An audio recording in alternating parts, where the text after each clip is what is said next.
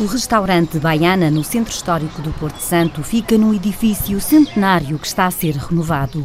O espaço comercial, com quase 70 anos, sempre foi um ponto de encontro dos moradores e dos visitantes. Primeiro foi propriedade de Firmino Faria, depois de José Lino Pestana, nos últimos 26 anos, José Dias dirigiu o negócio.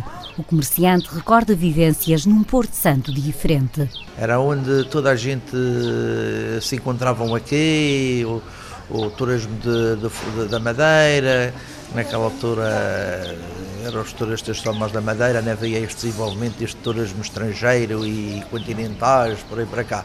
E então as pessoas concentravam-se aqui muito, aqui neste, neste café, porque também na altura não havia assim muitos cafés. A gente sabíamos aqui quem era o subchefe da polícia, quem era o, o sargento da guarda fiscal, quem era o diretor das finanças, quem era o diretor do banco, quem era o diretor do aeroporto, esse, o presidente da Câmara. A ilha mudou e, ao fim de mais de duas décadas, José Dias deixou a Baiana. O espaço é propriedade da Sociedade de Desenvolvimento, que registrou o nome e vai reabilitar o local com os traços originais. Depois vai ser aberto um concurso para a venda ou concessão. Todo o edifício está a ser requalificado. O objetivo é que o restaurante seja reaberto no próximo verão. O espaço, bem no centro do Porto Santo, foi uma segunda casa para a cozinheira que se reformou quando a Baiana encerrou no final de outubro. Gorete, ao longo de 32 anos, confeccionou muitos pratos. Temos a espetada, temos a picanha, temos o bacalhau, temos um bacalhau, que é o bacalhau à casa, que é um bacalhau que o pessoal gosta muito. E pronto, e, e o bife de atum, e a espada, e filete. Qual é que gosta mais de fazer? E gosto muito de fazer o bacalhau. Os sabores foram servidos durante três décadas pela empregada de mesa Rosária Martins. Antigamente tinha-se muitos clientes, pequenos almoços, eh, muita gente. Depois foi Uh, os anos foram passando também. Uh, era divertido? Era muito divertido, era, assim. E continua a ser. É histórico e é a referência do Porto Santo. Os sabores do mar sempre tiveram muita procura. José Dias, durante anos, renovou uma tradição da mãe. A minha mãe teve um restaurante praticamente caseiro. A minha mãe vivia para o lado da Calheta.